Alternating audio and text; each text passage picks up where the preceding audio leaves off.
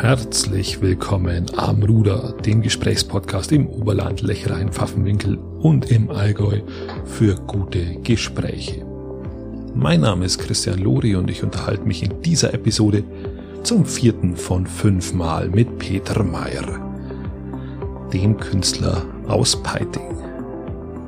Wir unterhalten uns über den Zeitgeist in der Kunst und wir nehmen uns da ein Beispiel an Bernd Zimmer.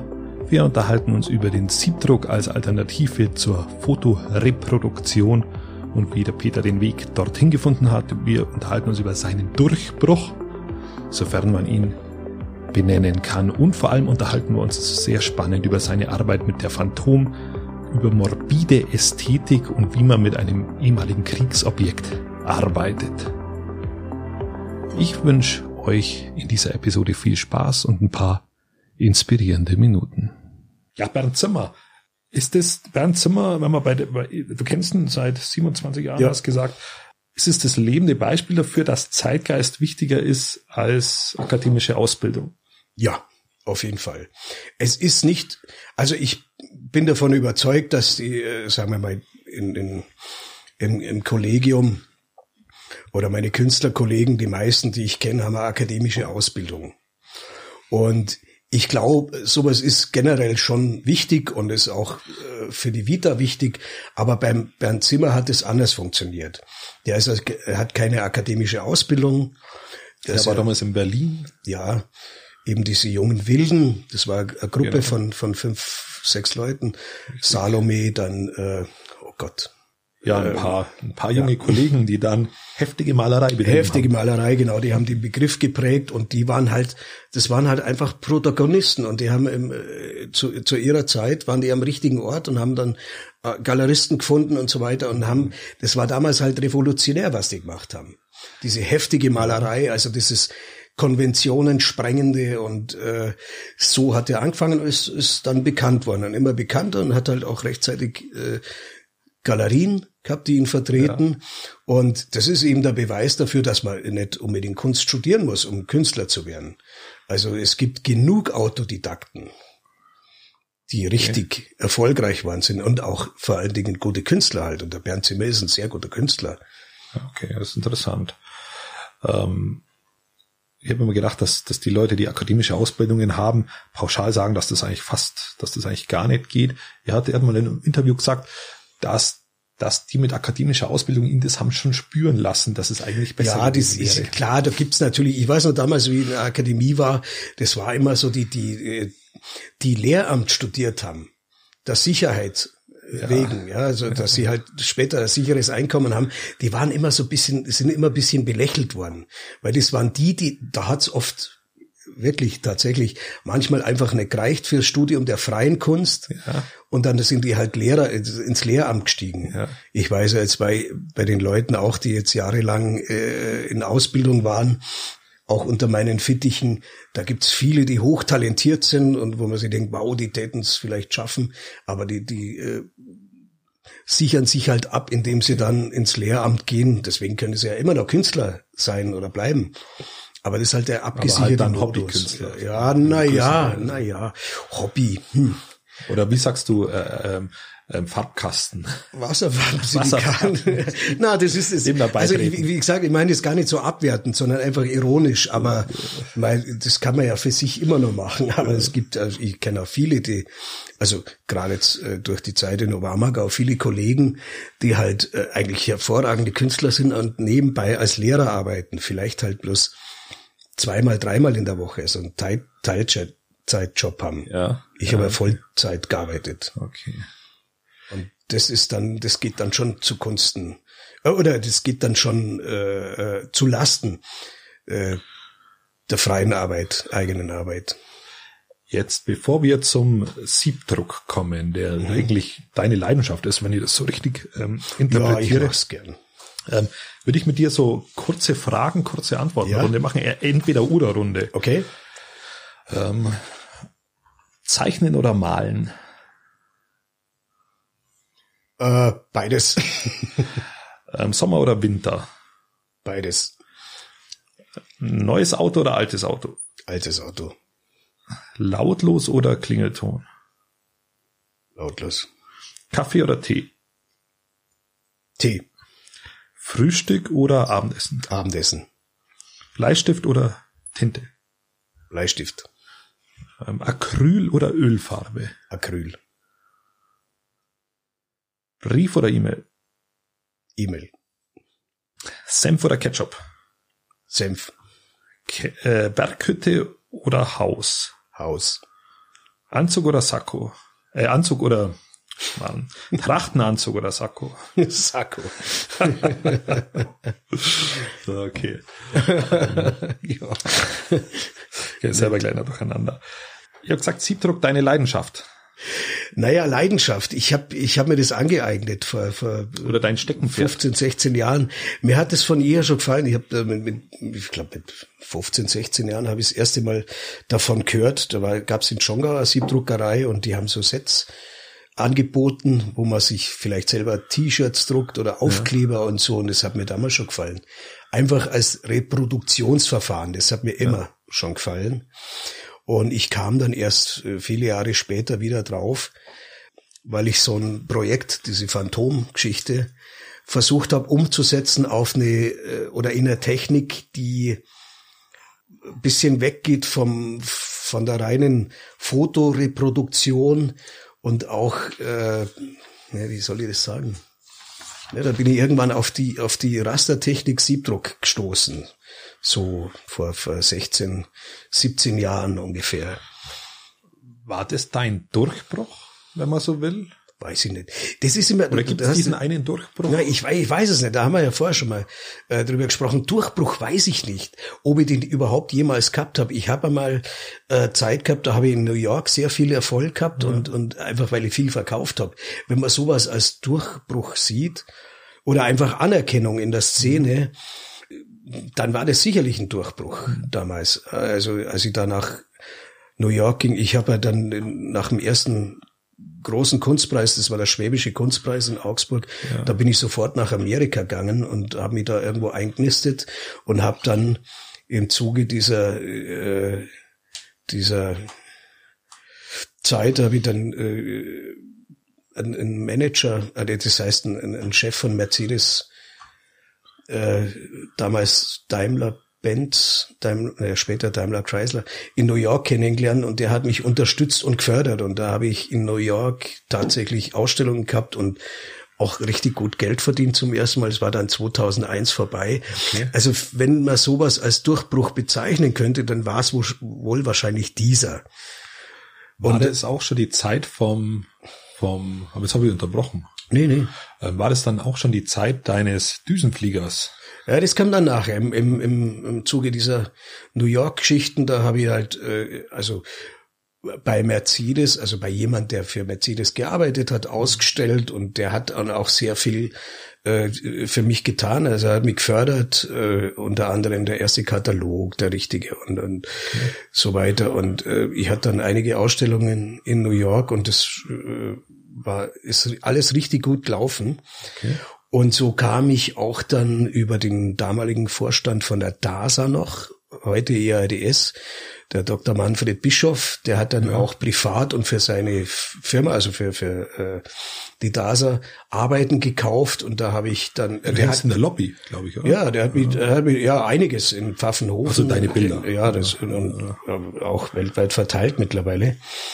Und äh, das, das kam dann so, dass mich der, dem haben wohl meine Arbeiten gefallen und hat äh, mich gefragt, ob ich nicht Lust hätte, eben für, für die DASA Arbeiten äh, zu schaffen, die mit Luft- und Raumfahrt zu tun haben. Und da wusste ich ja, ja überhaupt nicht, was, was er eigentlich will, genau. Ja.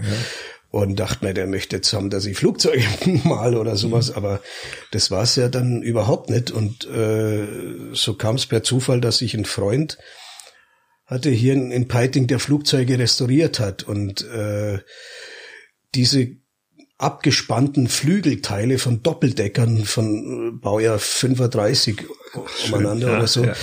die äh, die haben wir dann abgespannt und die habe ich dann verarbeitet, großflächig und habe da ganze Serien draus gemacht und habe dann auch, um äh, der Sache auf den Grund zu gehen, eine fliegerische, also eine Ausbildung gemacht, äh, eine Fliegerausbildung Okay. Um einfach zu wissen, was, um was geht's da bei der Fliegerei. Ja. Und das war ziemlich erfolgreich und ich habe dann nach, äh, da habe ich über die, diese DASA-Leute habe ich dann Ausstellungen gehabt im, im Luftfahrtmuseum in, in Paris, in äh, Berlin Ausstellungen gehabt, alles mit diesen Flugobjekten. Und so kam ich dann irgendwann zu der Phantom, weil ich da eingeladen wurde, nach Ingolstadt und da stand so ein abgefragtes äh, abgefragter Phantomrumpf rum. Und ich habe gefragt, was passiert da, wenn man den nicht mehr braucht?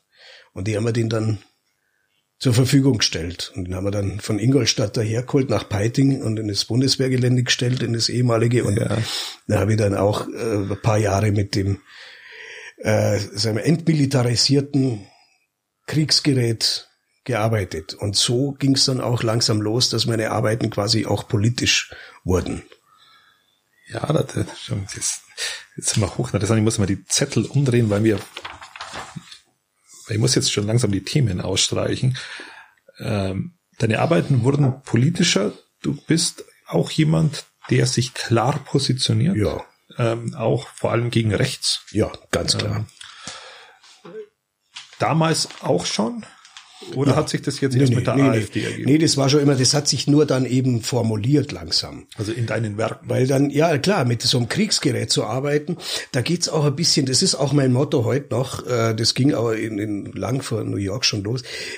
Ich würde das als morbide Ästhetik bezeichnen. Auch dieses, also das morbide, wie zum Beispiel die Twin Towers da runterkamen und diese, ah, diese Bilder von diesen ja. kathedralähnlichen äh, Ruinen ja, oder ja, so, das ja. hat ja auch, äh, muss man leider anerkennen, es hat eine Ästhetik, wenn man das objektiv sieht. Mhm, mhm. ist aber grausam. Ja, eine grausame und, Ästhetik. Und genau, und so war auch dieser Phantom, da habe ich jetzt plötzlich einen Kampfjet-Rumpf im Garten, äh, der im Vietnam Einsätze geflogen ist und das weiß man, was da passiert ist. Da ja. war noch ein Fanghaken dran, also das ist auch belegt. Ich habe da recherchiert über die Maschine.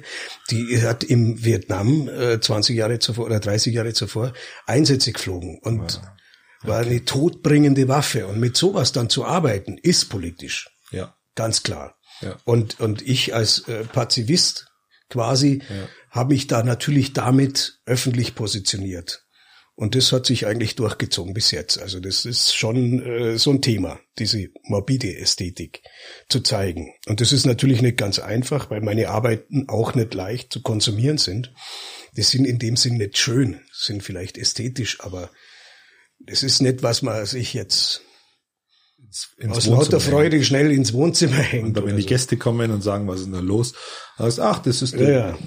das ist so ein, das angelehnt an den Rumpf der mhm. Phantom 440 oder wie sie heißt. Und die hat in Vietnam verantwortlich für so und so viele ja. Tote. Das ist ein schöner Einstieg so zum Abendessen dann. Ja, ja, genau. also, naja, aber das, äh, da, da ging es dann schon los, also dass ich da wirklich mir hinstelle und sage, Leute, das ist so, schaut der Tod auch aus, ja, ja. der todbringende Waffe. Und das ist nur ein Fragment. Und natürlich durch die Abstraktion wieder, da sich halt äh, Ansichten verändert haben und so weiter, wird es natürlich irgendwo spannend und wirft ja, Fragen stimmt. auf. Du hast auch mal Flüchtlingskurse gegeben. Ja. Ist das was gewesen, was dir auch was gebracht hat? Ja, natürlich. Außer Gewissensberuhigung? Äh, nee, das, das war, also das war nicht im Vordergrund gestanden, sondern einfach, ich meine, ich bin ja auch viel gereist und ja. ich war schon mal in Syrien, ja. wenn auch bloß in einer ganz kleinen Ecke. Aber äh, als das dann losging, habe ich gerade an einem, an einem Projekt gearbeitet. Ich habe äh, äh, ich stelle Papier selber her, mhm. also ich recycle das, es wird nicht geschöpft oder so. Also aus Büromüll und unbezahlten Rechnungen und Strafzetteln wird äh, Papiermaschine gemacht und da, oh, hätte ich auch einige. angefangen, Boote zu bauen ja. und äh, als die erste Flüchtlingswelle losging, habe ich dann gemerkt, diese Boote, das sind eigentlich so äh, Fluchtobjekte quasi. Mhm. Und da habe ich, äh, als, als ich, ja, die ersten Syrer da in Peiting ankamen, haben wir gedacht, was kann man da machen? Denen ist ja langweilig, die haben nichts zu tun und so weiter. Vielleicht gibt es ja Leute, die Interesse haben, einfach äh, sich kreativ, vielleicht auch im Sinne von äh, äh, Traumabewältigung, sich zu betätigen, künstlerisch. Ja. Das müssen keine Künstler sein, sondern einfach nur den Willen haben, ja, zu gestalten und so weiter. Das war die Idee. Da habe ich das angeboten und habe das in den Freundeskreis oder in den mhm, Unterstützerkreis da eingebracht und so habe ich das äh, Projekt Heimat Exil ins Leben gerufen. Und es waren über zwei Jahre äh, Samstagnachmittage, die ich halt zur Verfügung gestellt habe, auch Material zur Verfügung gestellt habe. Ich habe dann auch ein bisschen Sponsorengeld gesammelt und dann gab es auch einen ganz tollen Koch, äh, der dann Catering gemacht hat Ach, für die, wobei die selber so wahnsinnig gut gekocht haben. Stimmt, also, ja. äh, es war irre. Ja. Und es war äh, eine ganz gute Zeit. So am Anfang, da waren jungen Mädchen, äh, Doktoranden und, und so weiter, Studenten dabei und das war äh, ein interessantes Projekt. Da habe ich natürlich auch viel gelernt, vor allen Dingen, was bewegt die, wie drücken sich die aus. Mhm. Und äh, ich habe da auch mit der Susan Taba dabei dann ja. zusammengearbeitet und es war echt, muss ich sagen, ganz tolles Projekt. Ach, klasse. Das ist auch richtig gut gelaufen. Schön, dass ihr dran geblieben seid bei Amruder mit Peter Meyer. Das war die vierte von fünf Episoden mein Name ist Christian Lori und ich fand besonders spannend in dieser Episode den Weg beim Peter zum politischen Künstler, aufgrund dessen, dass er auch mit der Phantom gearbeitet hat, mit einem ehemaligen Kriegsgerät und wie er sich dann damit auch auseinandergesetzt hat und es vor allem auch bis in die heutige Zeit erhalten hat, wie er auch immer noch mit Flüchtlingen arbeitet. Wir unterhalten uns in der nächsten Episode über das Scheitern, über den Philosophen Homer Simpson, wer ihn inspiriert hat, über Mentoren, über Design und Kunst, wie man das vielleicht auch trennen soll, über Betonhüpfburgen und deren Notwendigkeit und natürlich auch über Humor.